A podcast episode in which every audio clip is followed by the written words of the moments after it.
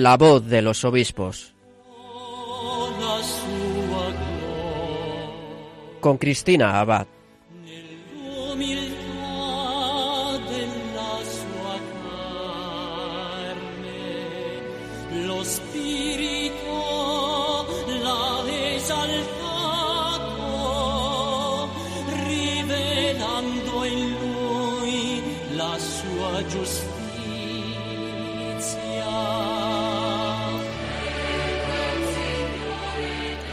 Buenas noches, queridos oyentes de Radio María. Con los saludos de quien les habla, Cristina Abad, comenzamos un nuevo programa de La Voz de los Obispos en esta solemnidad de Cristo Rey del Universo. Un programa en el que nos acercamos a nuestros pastores para conocerlos más a fondo y para compartir sus noticias.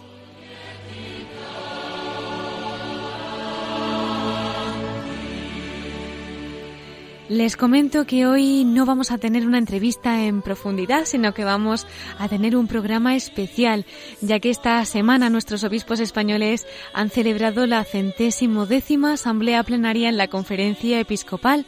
El pasado lunes comenzaba esta reunión que se clausuró el viernes, en la que nuestros prelados han reflexionado sobre diversos temas de actualidad y de interés para la Iglesia y, y bueno, para toda la sociedad.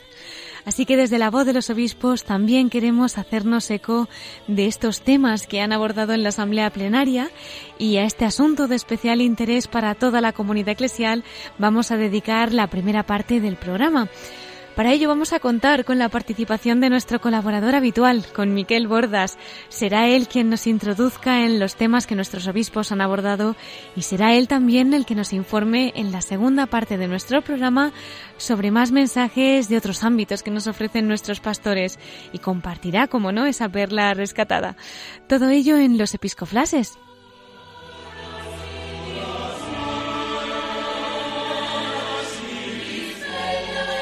Le pedimos a la Virgen María que nos acompañe esta noche y de su mano comenzamos nuestro programa de la voz de los obispos.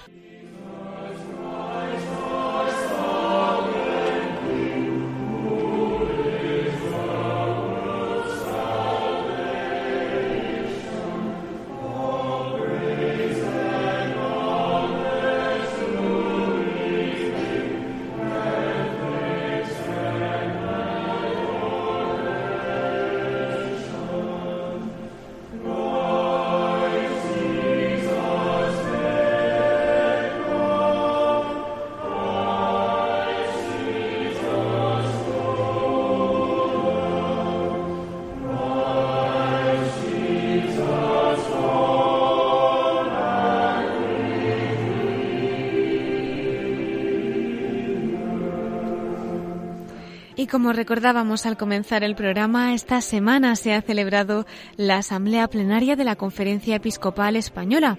En esta reunión nuestros obispos han estado estudiando distintos informes, documentos, trabajos sobre las comisiones episcopales y asuntos económicos de seguimiento.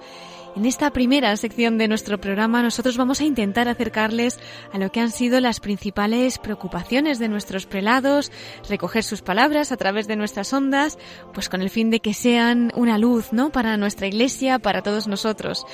Me acompaña esta noche nuestro colaborador, Miquel Bordas. Va a ser él quien nos va a ir explicando todas estas cuestiones. Muy buenas noches, Miquel. Muy buenas noches, Cristina. ¿Qué tal estás? Pues muy bien, aquí otro domingo más en esta fiesta tan importante, solemnidad de Cristo Rey del Universo. Así es, una noche bonita, ¿verdad? Para emitir en nuestro programa con esta compañía tan grande, pues ¿qué más podemos pedir? Y te voy a hacer una pregunta, ¿a que no sabes quién instituyó esta fiesta? ¿Quién? Cuéntanos. Pues el Papa Pío XI, ¿eh? en el año 1925, con la carta encíclica Quas Primas, ¿eh? de 11 de diciembre del año 1925 sobre la fiesta de Cristo Rey. Y en aquellos años, bueno, de que tanta fuerza tenía ese laicismo y sobre todo ese ya ateísmo marxista, ¿no? Que había se había hecho eh, fuerte en, en, Rusia, en la Unión Soviética, negando, negando cualquier atisbo, cualquier preeminencia de lo espiritual sobre lo temporal, pues el Papa se saca de la manga, entre comillas, esa fiesta tan importante que coloca al final del año litúrgico. En aquel momento se celebraba unas semanas antes, pero bueno, en la misma época, hoy lo celebramos, sí, concluyendo el, año litúrgico. Y bueno, eh, pues es una bellísima carta encíclica que explica el sentido de esta fiesta, la, lo que es la realeza de Cristo, su fundamentación bíblica, tanto en el Antiguo como en el Nuevo Testamento, y también pues como esta, ese sentido de la realeza de Cristo ha estado presente en la Iglesia desde los principios y también pues cómo se basa sobre todo en lo que es la unión hipostática porque Cristo que es Dios y hombre pues tiene esa ese carácter de, triple potestad en lo que es el, su soberanía, tanto en lo que es lo espiritual como en lo temporal también, ¿eh? Y en lo que es en cada uno de los individuos, cada una de las personas y en toda la sociedad.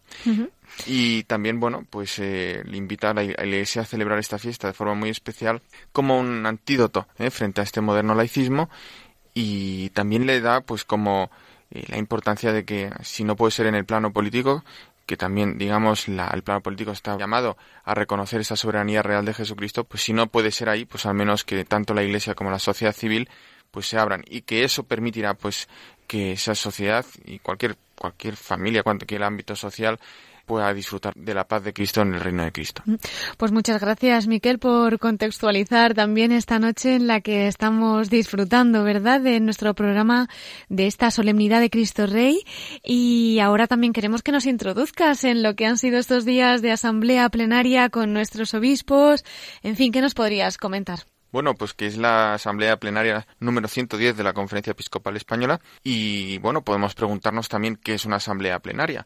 Pues según los estatutos, el artículo 8 de los estatutos de la Conferencia Episcopal, la asamblea plenaria es el órgano supremo de la Conferencia Episcopal y se compone de todos los miembros de la misma, mencionados en el artículo 2. Bueno, básicamente son todos los obispos de España. Entonces, mm, tiene entre otras cosas, bueno, tiene todo un reglamento, pero lo que nos interesa aquí es que tiene unas facultades muy especiales eh, para poder tomar acuerdos eh, los que en principio pues consten en el orden del día pero también pues por ejemplo, aprueba y publica declaraciones doctrinales eh, que ilustren a los fieles, sobre todo sobre actos de magisterio y, bueno, también temas de reglamentación, de elección de los cargos del presidente y vicepresidente de la conferencia episcopal, por ejemplo, no, no ha sido el caso de esta y en fin de todos eh, los miembros de las comisiones, etcétera. ¿eh? Y están todos los obispos, por tanto los nuevos que también han sido ordenados este año también se habrán incorporado, ¿no? A esta asamblea. En efecto, y nosotros que nos hemos hecho eco aquí de los nombramientos y luego las eh, ordenaciones episcopales, pues en esta ocasión se ha dado la bienvenida al nuevo obispo de Plasencia, Monseñor José Luis Retana Gozalo, que fue ordenado el día 24 de junio de este año, y también a los obispos auxiliares de Barcelona, Monseñor Sergi Gordo Rodríguez y Monseñor Antoni Badey Farré, que fueron ordenados, si recuerdas bien, el pasado día 9 de septiembre en la Basílica de la Sagrada Familia. Sí, está todavía reciente, ¿verdad?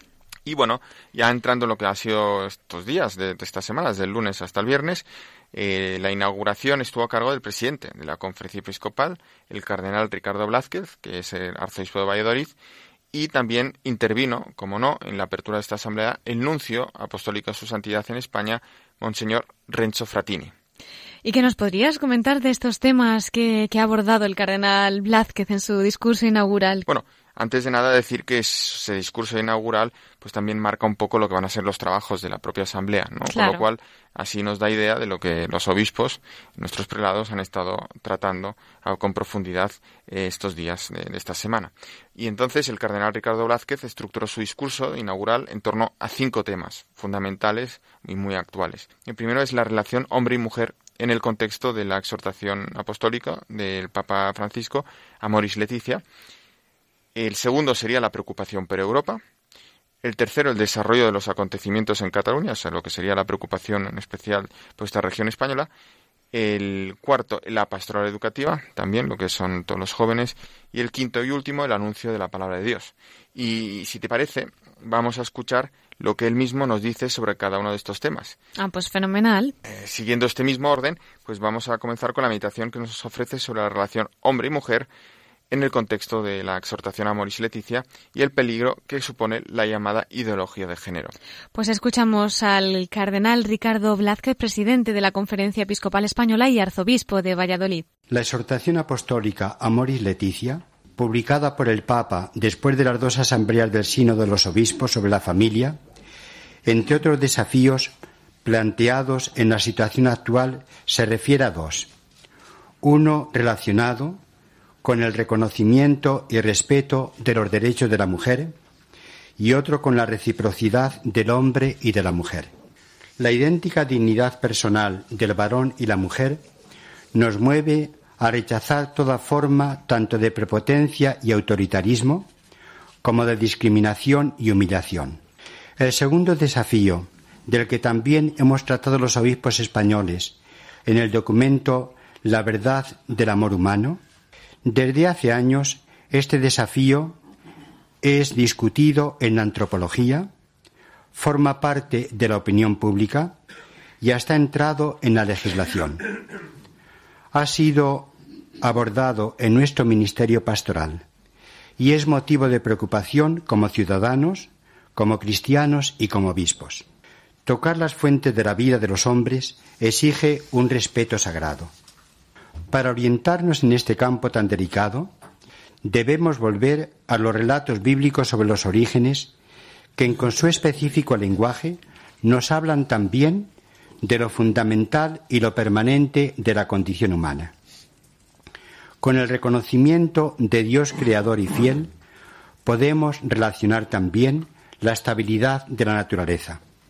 El fundamento de la dignidad y de la vocación propia del hombre reside en el hecho de haber sido creado a imagen de Dios.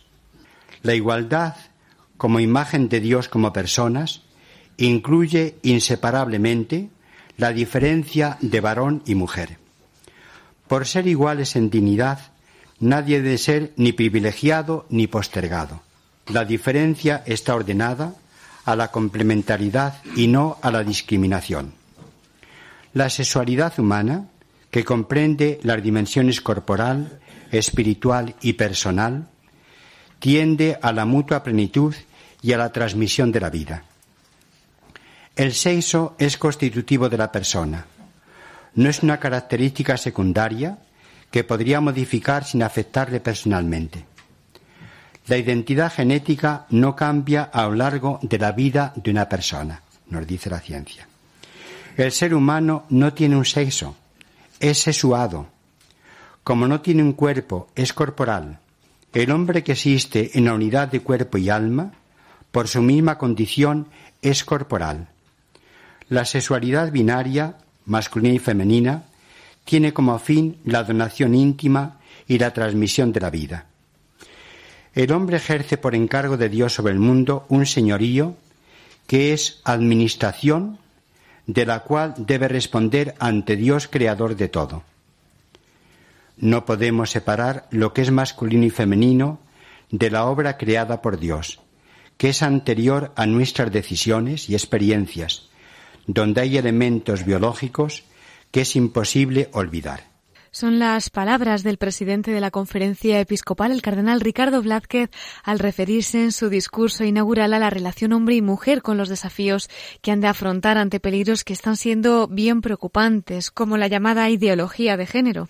En efecto, yo creo que las palabras del presidente de la conferencia episcopal, con esa serenidad, pero que muestran tan bien eh, cuál es el plan de Dios, por qué nos ha hecho hombre y mujer. Eso es una cuestión que no depende de nuestra simplemente autodeterminación, sino que es algo que viene dado y, es bueno, y es bueno porque Dios lo ha hecho así, ¿no? Y lo ha hecho muy bien. Y bueno, pues uno es hombre, o tú, Cristina, eres mujer, y ahí estamos en esta, la sociedad, pues en encontrando, digamos, cada uno su forma de ser, pues se encuentra también pues ese orden y esa complementariedad que es lo que nos ha estado explicando el cardenal Ricardo Blázquez a la luz, en especial, hmm. de esta exhortación apostólica a Moris Leticia, pues que tiene también, insiste en, esto, en estas cuestiones, ¿no? Y al parecer el nuncio apostólico en España también hacía referencia, ¿no?, a este tema tan delicado.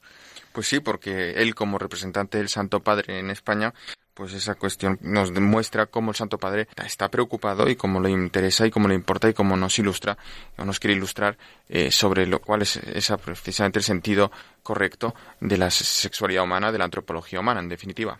Pues vamos a escuchar qué nos decía nuncio apostólico en España, Monseñor Renzo Fratini.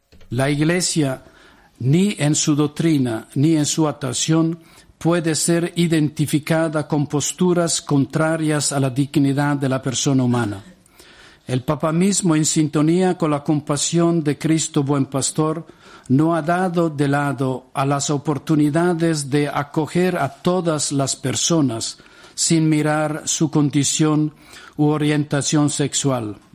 Pero salvando siempre las personas, el Papa Francisco es muy claro y firme al abordar el problema de forma reiterada. Él señala el concepto de ideología de género en la exhortación Amoris Leticia, diciendo la ideología genéricamente llamada gender niega la diferencia y la reciprocidad natural del hombre y de la mujer. Esta presenta una sociedad sin diferencia de sexo y vacía el fundamento antropológico de la familia, como hemos escuchado con toda agudeza evidencia que esta ideología que afecta a la identidad humana no solo toca el trato debido al cuerpo, sino también al orden lógico. La remoción de la diferencia, en efecto, es el problema, no la solución. Por lo que se refiere a su origen, señala la cultura del descarte, que deriva de la autonomía de la voluntad, que no respeta la estructura natural y moral de la que ha sido dotado. El problema tiene una resonancia en, eh, en, la ecología del hombre, pues la aceptación del propio cuerpo como don de Dios es necesaria para acoger y aceptar el mundo entero como regalo del Padre y casa común. El Papa, ante los esfuerzos para que esta ideología se introduzca en disposiciones de ley que afectan a las personas, a las familias, sus derechos y la convivencia, lamenta la presión sobre las iglesias locales e instituciones. Es inaceptable que las iglesias locales sufran presiones en esta materia, dice la Amoris Leticia. Asimismo lamenta su imposición a los niños en su proyecto educativo, reafirmando la postura permanente de la Iglesia a los delegados de las 33 conferencias episcopales de Europa el pasado 2014 les señalaba los padres son los primeros y principales educadores, los que tienen el derecho de educarlos conforme a sus convicciones morales y religiosas. Citando a su antecesor Benedicto XVI, el Papa Francisco sintetiza esta cuestión con estas palabras es la época del pecado contra Dios creador. Acabamos de escuchar al nuncio apostólico en España, Monseñor Renzo Fratini, en ese mensaje inaugural en la Asamblea Plenaria de la Conferencia Episcopal. Sí, y que de forma bueno tan sintética, pero nos expone cuál es el, realmente el pensamiento del Papa Francisco, cuál es su magisterio sobre esta cuestión de la ideología de género cómo es radicalmente contraria, digamos, a la, enseñanza de la Iglesia y lo que es eh, pues la visión, eh, según Dios, de lo que es la naturaleza humana y la relación entre hombre y mujer y lo que es la sexualidad, y también cómo precisamente esta ideología se infiltra y se pretende imponer en cualquier ámbito, pero sobre todo el legislativo, y en, especialmente pues en, Europa, ¿no? Entonces sobre Europa precisamente vamos a volver ahora al discurso inaugural del cardenal Ricardo Blázquez, el presidente de la Conferencia Episcopal, eh, que antes hemos escuchado solo un fragmento, el relativo a ese punto de la relación entre hombre y mujer, pero vamos ahora a seguir escuchándolo, lo que es el fragmento, el extracto relativo a Europa, como la preocupación por nuestro continente eh, en gran parte del mundo también pues está en el interés de nuestra conferencia episcopal. Pues vamos a ver qué nos dice nuestro presidente de la conferencia episcopal, el cardenal Blázquez, respecto a la situación de Europa. La preocupación por Europa se explica a causa del olvido fácilmente perceptible de su historia, que conoció una fecunda expansión universal. Por el secularismo y olvido de Dios, que repercute en el sentido de la vida, la justicia, la solidaridad, la esperanza y la paz, y por los síntomas de cansancio y envejecimiento. Para la historia de la humanidad, Europa es mucho más que un espacio geográfico y económico en el ancho mundo.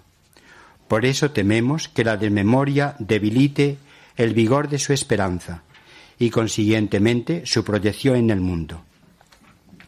¿Cómo recuperar la memoria para volver a dar esperanza ante el futuro? Desde la Catedral de Santiago de Compostela, San Juan Pablo II dirigió su mirada a Europa reconociéndola como el continente que más ha contribuido al desarrollo del mundo, tanto en el terreno de las ideas como en el del trabajo, en las ciencias y en las artes. El lugar para ese llamamiento cordial y preocupado fue muy bien elegido, ya que la tumba y la memoria apostólica es la meta del Camino de Santiago que recorrían peregrinos procedentes de Europa a través de cuatro vías para entrar en España por Roncesvalles o Sompor, confluyendo en Puente la Reina y continuar por el llamado camino francés hasta la ciudad del apóstol. Aquí pronunció el Papa un grito lleno de amor. Europa vuelve a encontrarte. Sé tú misma. Descubre tus orígenes. Aviva tus raíces revive aquellos valores auténticos que hicieron gloriosa tu historia y benéfica su presencia en los demás continentes. A comienzos de noviembre de 2010, el Papa Benedicto XVI visitó en el mismo viaje Santiago de Compostela y Barcelona, a donde había sido invitado para presidir la misa de dedicación de la Basílica de la Sagrada Familia en la monumental plaza del Obradoiro, Santiago, pronunció el día 6 de noviembre el Papa un discurso tan hondo como bello. Dijo entonces, desde aquí, como mensajero del Evangelio que Pedro y Santiago rubricaron con su sangre, deseo volver la mirada a la Europa que peregrinó a Santiago. Suponiendo una larga reflexión que él había hecho en otros momentos, afirmó, Es una tragedia que en Europa, sobre todo en el siglo XIX, se afirmase y divulgase la convicción de que Dios es el antagonista del hombre y el enemigo de su libertad. Y acudiendo a las metáforas de la luz y de la oscuridad, se preguntó, ¿cómo es posible que se haya hecho silencio público sobre la realidad primera y esencial de la vida humana? ¿Cómo lo más determinante de ella, puede ser recluido en la mera intimidad o remitido a la penumbra. Los hombres no podemos vivir a oscuras, sin ver la luz del sol. Por eso es necesario que Dios vuelva a resonar gozosamente bajo los cielos de Europa, que esa palabra santa no se pronuncie jamás en vano. El Papa Francisco ha tratado en diversas ocasiones sobre la memoria y la esperanza de Europa. Señala como características de nuestros días en relación con Europa, con nuestro pasado de Europa, el vacío de la memoria, o la frase Europa vive una especie de déficit de memoria. ¿Qué esperanza para la Europa de hoy y de mañana?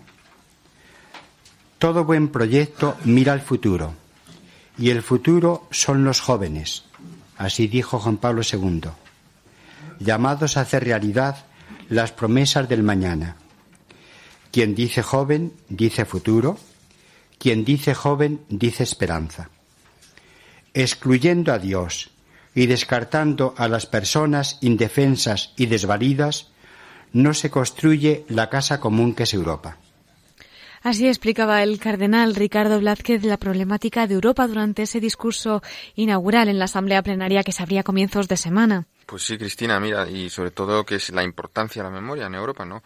O la desmemoria, por otro lado. Entonces, la pregunta de cómo recuperar la memoria, pues a la luz también de estas, estas enseñanzas eh, del Papa San Juan Pablo II, del Papa Benedicto XVI y del mismo Papa Francisco sobre lo que es Europa, lo que tiene que ser y a lo que está llamada. Así es. ¿Y qué más nos cuentas, Miquel? ¿Qué más tenemos? Pues un tema también de mucha actualidad que ya también en este programa pues, nos hemos acercado él el, pensamiento de nuestros obispos sobre Cataluña, esta situación problemática en Cataluña, pues también este ha sido un tema que no podía no abordar el presidente de la conferencia episcopal y le ha dedicado pues una parte de su discurso. Pues vamos a escucharlo también. Quiero hacerme eco de los sentimientos que la situación actual suscita en nosotros. Desde hace algún tiempo el desarrollo de los acontecimientos en Cataluña nos venía preocupando en medida creciente y nos entristeció la declaración unilateral de independencia del día 27 del pasado mes de octubre. Significaba la ruptura del orden constitucional que los españoles nos hemos dado hace 40 años. Juzgamos que la declaración de ruptura es un hecho grave y perturbador de nuestra convivencia que va más allá de las discrepancias entre las formaciones políticas. La Constitución se gestó, redactó y fue aprobada en las urnas como fruto del consenso entre todos. La palabra consenso era entonces una especie de catalizador. Los españoles en aquellos años pasamos de la incertidumbre ante el futuro al terminar un régimen, a la satisfacción porque el deseo ampliamente compartido de reconciliación se había traducido en una regulación fundamental de nuestra convivencia. La ruptura reciente nos ha entristecido y preocupado, ya que la Constitución había nacido con la aspiración de configurar para las generaciones presentes y futuras un marco general de libertad y respeto en el que cabíamos todos. Es comprensible que el paso del tiempo y la vitalidad de la sociedad fueran mostrando la conveniencia de reformar o añadir algunos aspectos nuevos en la Constitución para que siempre sea actual, pero ella misma indica los procedimientos para introducir los cambios oportunos. La Iglesia que colaboró eficazmente en la transición política, aunque no siempre reconocido. Desea continuar cumpliendo su misión de reconciliación y pacificación. El ministerio de los obispos y presbíteros está al servicio de la comunión eclesial y por ello también de la convivencia pacífica de los ciudadanos. Nuestra renuncia a la militancia política favorece que nadie se encuentre, se considere extraño a la comunidad cristiana por opciones legítimas. Apoyamos el restablecimiento del orden constitucional porque es un bien común precioso. La normalización de la vida social y el correcto funcionamiento de las instituciones suponen y exigen el respeto de la ley que regula nuestra convivencia. La normalización requiere, además, el esfuerzo de todos para que las relaciones sociales, eclesiales y familiares afectadas negativamente por estos hechos sean renovadas por el respeto a la libertad de todos, la mutua confianza y la concordia serena.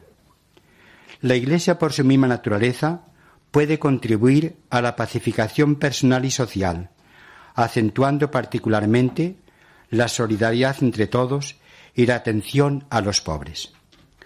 Como suele decir el Papa, deseamos destruir muros y tender puentes.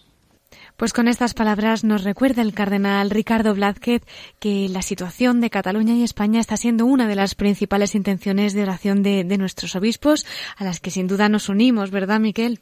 en efecto, para que esa concordia eh, entre todos los ciudadanos, entre todos los españoles sea posible. Y pues precisamente también una forma eh, para hacer posible esa concordia, esos corazones unidos, ¿no? Pues es también la, educación. Así es. Pues una educación en, valores y en, más que en valores, pues en las verdaderas virtudes. De ahí que también un tema de interés para esa asamblea número 110 de la Conferencia Episcopal vaya a ser la pastoral educativa y de ahí que el cardenal Ricardo Lázquez pues también le dedique una parte de su discurso. La Iglesia no aspira en España a ser privilegiada, pero tampoco quiere ser preterida. Se siente en el derecho de reclamar la libertad religiosa y este mismo derecho quiere compartirlo con las demás confesiones cristianas, con otras religiones y con quienes no se reconocen en ninguna religión. La confesionalidad, hemos de repetirlo una vez más, significa que el Estado no profesa ninguna confesión religiosa, para que todos se puedan sentir igualmente libres e igualmente respetados, garantizando una sociedad plural en lo religioso. El Estado es aconfesional y los ciudadanos seremos lo que creamos conveniente. El Estado debe proteger el derecho a la libertad religiosa y a la libertad educativa, que incluye el derecho de los padres a la educación de sus hijos conforme a sus convicciones, como ampara nuestra Constitución y las grandes declaraciones de derecho internacional que hemos firmado. Pues de esta forma aclaraba el cardenal Ricardo Blázquez que la Iglesia no aspira en España a ser privilegiada ni quiere ser preterida, ¿no? sino que se siente en el derecho de reclamar la libertad religiosa y este mismo derecho quiere compartirlo con las demás confesiones cristianas. Sí, pero en este punto me acuerdo yo también pues de otra encíclica del Papa Pío XI que hemos hablado al principio de la Cuas Primas, ¿no? que instituía la solemnidad de Cristo Rey, y había otra, cuatro años después, en el año 1929, la Divini Ilius Magistri, que hablaba precisamente de la educación cristiana de la juventud. Y por eso lo menciono aquí, que lo hacía alusión el cardenal Ricardo Blázquez sobre la pastoral educativa, pues la Iglesia tiene ese tema pues desde siempre, ¿eh? pero precisamente también el Papa Pío XI decía ¿no? que, la Iglesia es maestra y porque Cristo pues le encarga ¿eh? de, de, educar y por ahí, de ahí la obligación de los padres, el deber y la obligación de los padres pues de darles esa educación cristiana, que en definitiva es lo mejor que les pueden dar. Y añadir, Cristina, pues que el cardenal Ricardo Blázquez, el presidente de la Conferencia Episcopal y arzobispo de Valladolid, terminó su alocución inaugural eh, haciendo alusión pues al anuncio de la palabra de Dios, que va a ser pues eh, una parte esencial del plan pastoral eh, que se propone lanzar o ejecutar la Conferencia Episcopal este curso 2017-2018 para que la atención y la difusión de la palabra de Dios ocupe un lugar fundamental en esa labor pastoral. Miquel, pues muchísimas gracias por este repaso que nos has hecho de lo que ha sido el discurso del cardenal Blázquez sobre los temas que, que, han abordado nuestros obispos en esta asamblea, esos temas que principalmente les preocupan. Pues nada, te damos las gracias por este resumen. Estamos a la espera, ¿verdad?, de las conclusiones de la asamblea que esperamos que salgan ya pues a comienzos de semana y ya las comentaremos en el programa que viene, si Dios quiere. En los episcoflashes de la semana que viene. ¿Cómo no? Pues nada, vamos a dejar que nuestros oyentes también reposen un poquito toda esta información, que reflexionen y que mejor que una canción dedicada a Cristo Rey en esta fiesta que estamos celebrando para que continuemos ahora en unos minutos con los episcoflases y podamos mientras tanto pues también aprovechar para hacer un poquito de oración a través de esta canción.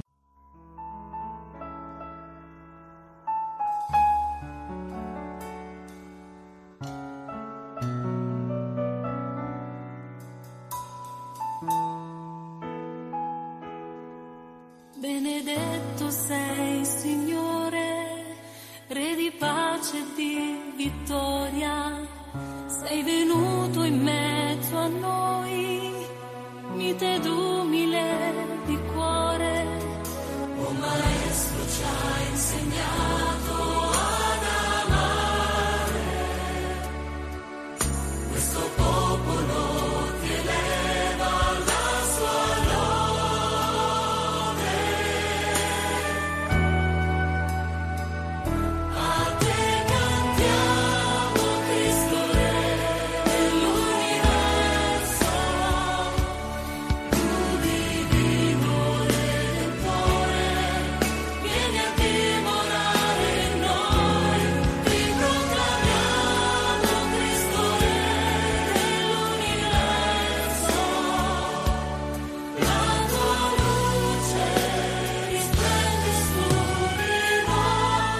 Estás escuchando La voz de los obispos con Cristina Abad, Radio María.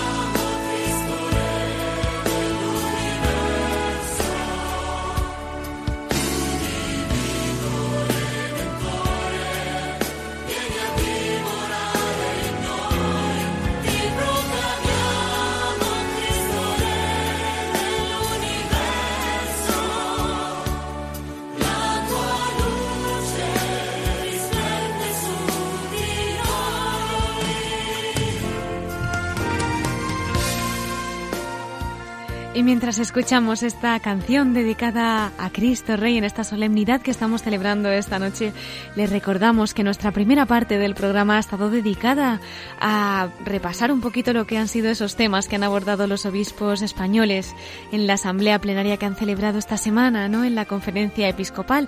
Si alguno quiere escuchar este resumen, les recordamos como siempre que a través de nuestro podcast de Radio María pueden descargar y escuchar el programa las veces que haga falta. Y como no, vamos a continuar ahora nuestro programa con Miquel Bordas, que ya está preparado para informarnos de los episcoflases.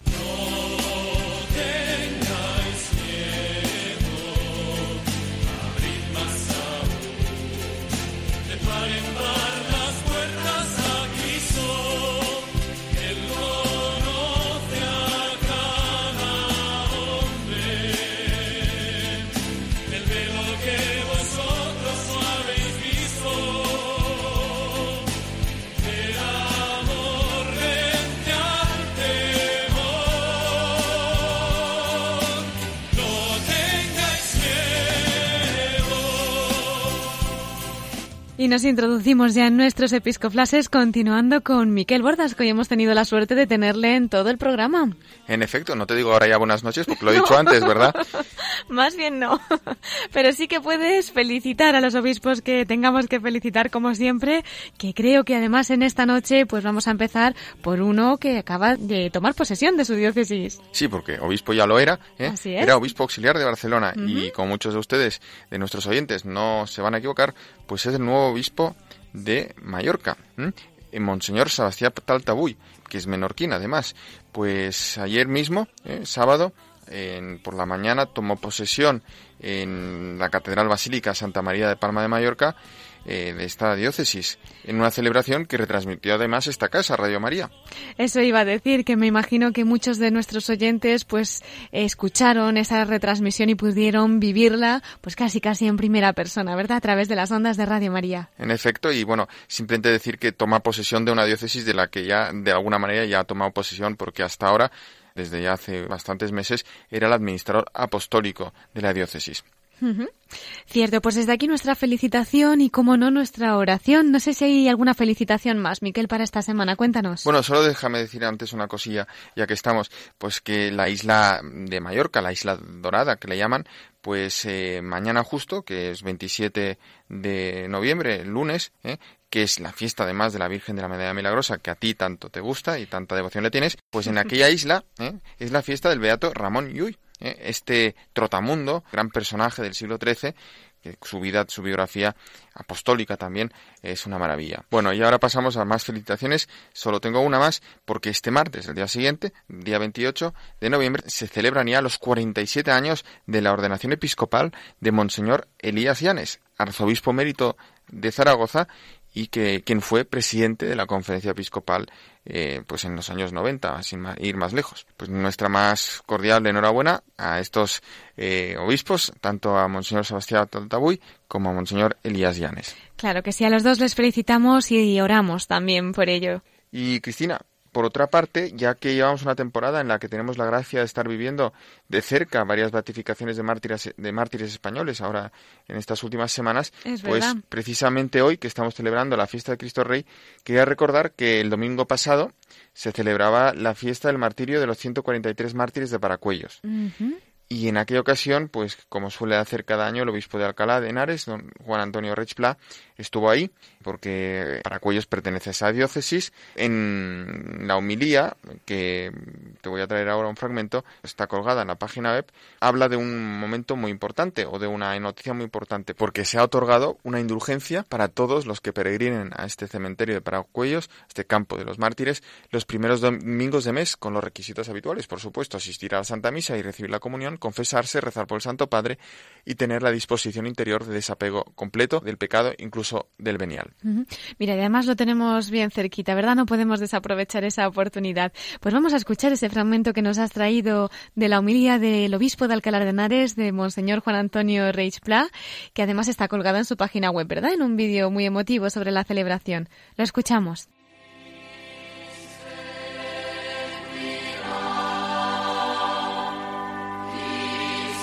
Las cruces blancas de este cementerio presididas por la luz que se extiende sobre la colina, hoy brillan con un nuevo resplandor, recordándonos las raíces cristianas de nuestro pueblo y llenando nuestros corazones de nuevo entusiasmo al contemplar el triunfo de la cruz.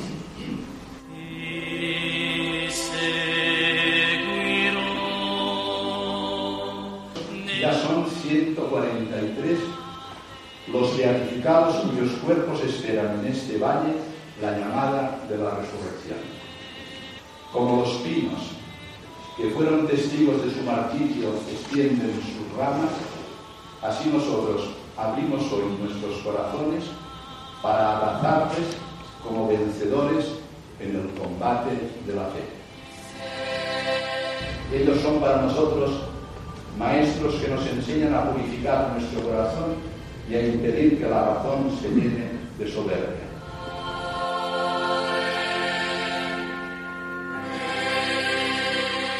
Su secreto es el temor de Dios, reconociendo su soberanía sobre nosotros como el verdadero camino para la libertad, ya que Él es el sumo bien, nuestro fin y la meta de nuestro destino. Como nos enseñó el Papa San Juan Pablo II, verdad y libertad o bien van juntas o juntas perecen miserablemente. En este sentido es muy elocuente el testimonio del mártir barcelonés Padre Vicente Queral en la tempestad más fuerte enraizaremos, muriendo por Dios si es necesario, con noble anhelo. Pero nunca bajaremos cobardes la cabeza, que el mártir siempre muere mirando al cielo.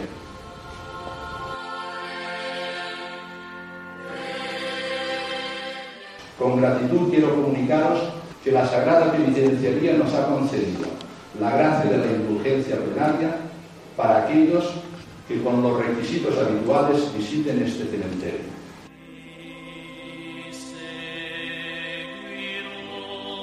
Queridos hermanos, los mártires nos esperan en el cielo e interceden por nosotros.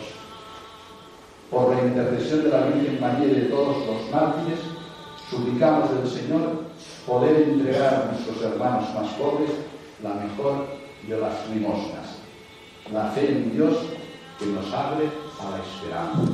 Si es así, un día escucharemos el canto profético. Al paraíso te lleguen los ángeles, a tu llegada te reciban los mártires y te introduzcan en la ciudad santa de Jerusalén. Que el coro de los ángeles te reciba y junto con Lázaro, pobre en esta vida, tengas descanso eterno. Amén.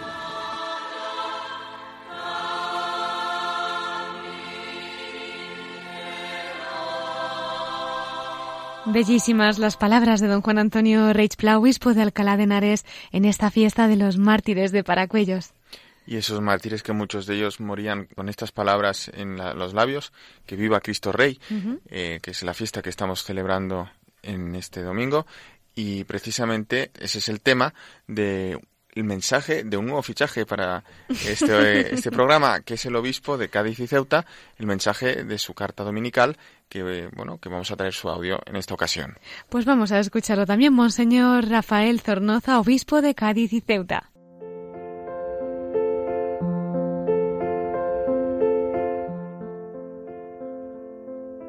Queridos amigos, la celebración de la solemnidad de nuestro Señor Jesucristo, Rey del Universo, cierra el año litúrgico, en el que se ha meditado sobre todo el misterio de su vida, su predicación y el anuncio del reino de Dios. Esta fiesta la instauró el Papa Pío XI en 1925, queriendo motivar a los católicos a reconocer en público que el Señor de la Iglesia es Cristo Rey. Cristo Rey se halla presente en el Evangelio desde el momento de la anunciación del arcángel Gabriel a la Virgen, cuando fue advertida que daría luz a un niño a quien Dios había de dar el trono de David y que reinaría eternamente en la casa de Jacob, sin que su reino tuviera jamás fin. El mismo Cristo más tarde dará testimonio de su realeza, presentándose como el rey que ha de venir a juzgar a los justos y a los réprobos, y públicamente confirmó que es rey y declaró solemnemente que le ha sido dado todo poder en el cielo y en la tierra. Será precisamente su ley de amor lo que juzgue el bien de nuestras vidas, lo que queda y lo que pasa. Es muy oportuno recordarlo precisamente en este fin de semana en que celebramos el Día de las Personas sin Hogar, a las que debemos atender para que reconozcamos en ellas al Señor, acogiéndole a Él mismo.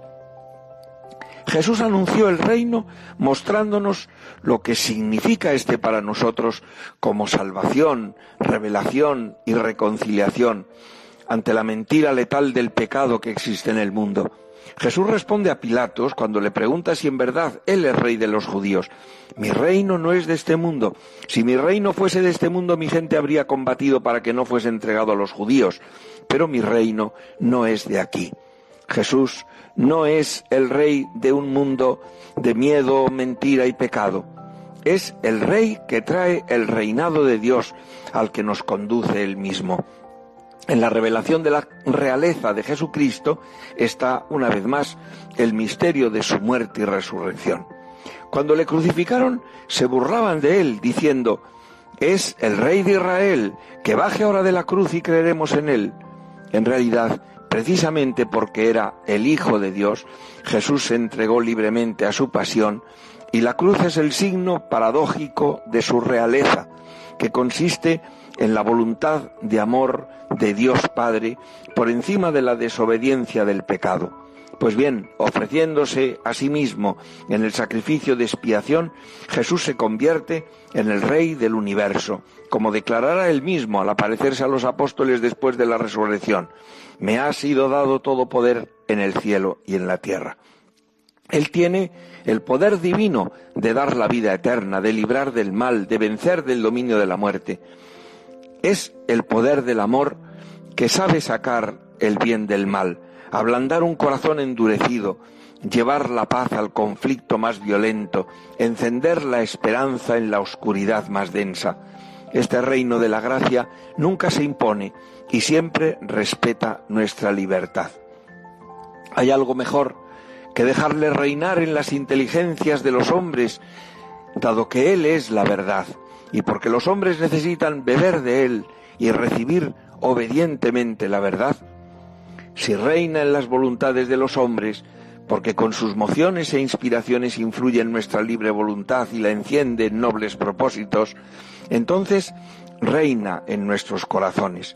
Él, con su eminente caridad, con su mansedumbre y benignidad, se hace amar por nosotros, pues nadie nos amará nunca tanto como Cristo Jesús. Esta verdad nos enseña que nadie puede arrogarse el gobierno del mundo por encima de Dios, ni jugar a ser Dios, y que hemos de respetar siempre su ley, que nos guarda y protege de la idolatría del poder. Elegir a Cristo no garantiza el éxito según los criterios del mundo, pero asegura la paz y la alegría que sólo Él puede dar. Lo demuestra así en todas las épocas la experiencia de muchos hombres y mujeres que en nombre de Cristo, en nombre de la verdad y de la justicia, han sabido oponerse a los halagos de los poderes terrenos con sus diversas máscaras, hasta sellar su fidelidad con el martirio. Sigamos, pues, al Rey que no ha venido a ser servido, sino a servir y a dar testimonio de la verdad. Renovemos en esta fiesta las promesas de nuestro bautismo, renunciando a Satanás, a sus seducciones, a sus obras, comprometiéndonos a servir a Dios, viviendo como buenos cristianos. Este reino de Cristo ha sido confiado a la Iglesia, que es de él el germen y principio, y que tiene la misión de anunciarlo y difundirlo entre todos los pueblos con la fuerza del Espíritu Santo. Vivamos el tiempo presente en espera del retorno del Señor, pidiendo con fuerza a Dios, venga a nosotros tu reino, realizando las obras de la luz que nos acercan cada vez más al cielo. Muchas gracias, amigos. Orad por mí, también yo pido por vosotros al Señor, Rey del universo.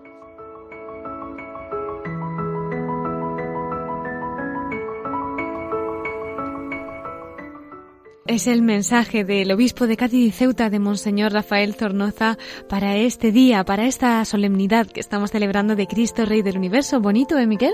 Muy bonito, y si tenemos tan buen rey, qué honor es servirle, ¿verdad, Cristina? Por supuesto que sí. Y bueno, Miquel, tenemos ya que ir terminando. No sé si habrás traído alguna de tus perlas rescatadas también para esta ocasión, pero tenemos que ser breves, ¿eh? Sí, bueno, la semana pasada no la pusimos, pero es que acuérdate que hace dos semanas dijimos que vamos a escuchar en aquel programa y en los siguientes programas unas perlas que son la biografía eh, del cardenal Cisneros, que estamos celebrando acuerdo, claro que sí. el quinto centenario de su muerte. Pues sí, Cristina, vamos a seguir ahora con la, esta serie de, de perlas dedicadas al cardenal Cisneros en el quinto centenario de, de su muerte que ha preparado la Universidad de Alcalá. Y hoy vamos a escuchar el capítulo cuarto mm, referido a lo que va a ser su ascensión, ¿no? Esa, digamos, pues, relevancia pública que va tomando antes ya de convertirse en ese hombre de Estado y en ese gran cardenal de la Iglesia Católica. Pues seguimos conociendo al cardenal Cisneros a partir de estos vídeos que han preparado desde la Universidad de Alcalá de Henares. Vamos con ese capítulo cuarto, Miquel. En 1499, tras ganarse el favor de la reina Isabel como su confesor, Cisneros acompañó a los reyes en uno de sus viajes a Granada. Allí consideró que la obra de conversión de los musulmanes granadinos, realizada por Fray Hernando de Talavera, iba muy despacio y resolvió quedarse en la ciudad para dar mayor impulso a la misma. Mediante castigos y amenazas, obtuvo en las primeras semanas grandes resultados, pero su actitud intransigente despertó también el odio y el descontento de los musulmanes. Cisneros actuó con dureza contra los rebeldes e hizo encarcelar a los más activos. Consecuencia de todo ello fue el levantamiento de Granada y la terrible guerra de guerrillas en las Alpujarras.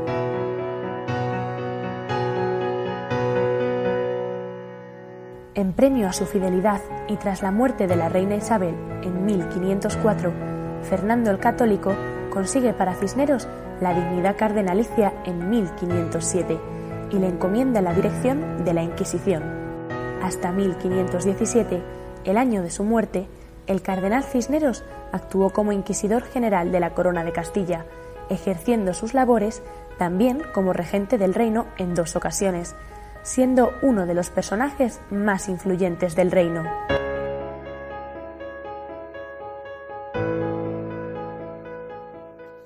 Pues ahí tenemos ese siguiente capítulo a modo de perla para nosotros sobre la figura del cardenal Cisneros. El siguiente para el próximo domingo, ¿no, Miquel? Dios mediante, Cristina. Pues lo esperamos.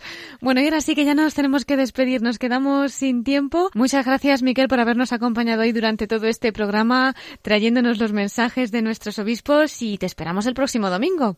Hasta el domingo que viene, que ya estaremos en Adviento, Cristina. Cierto, es verdad. Pues hasta el domingo que viene, Miquel, muchas gracias por todo.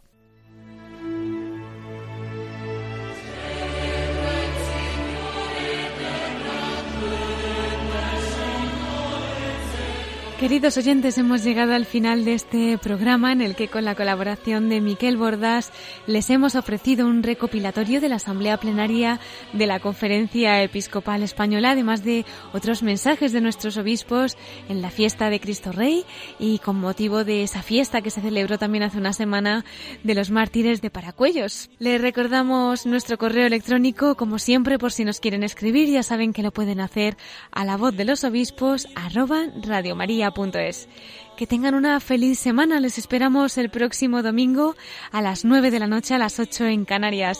Les saluda Cristina Abad. Muchas gracias y hasta la semana que viene, si Dios quiere, en la voz de los obispos. Que la Virgen les acompañe y Dios los bendiga.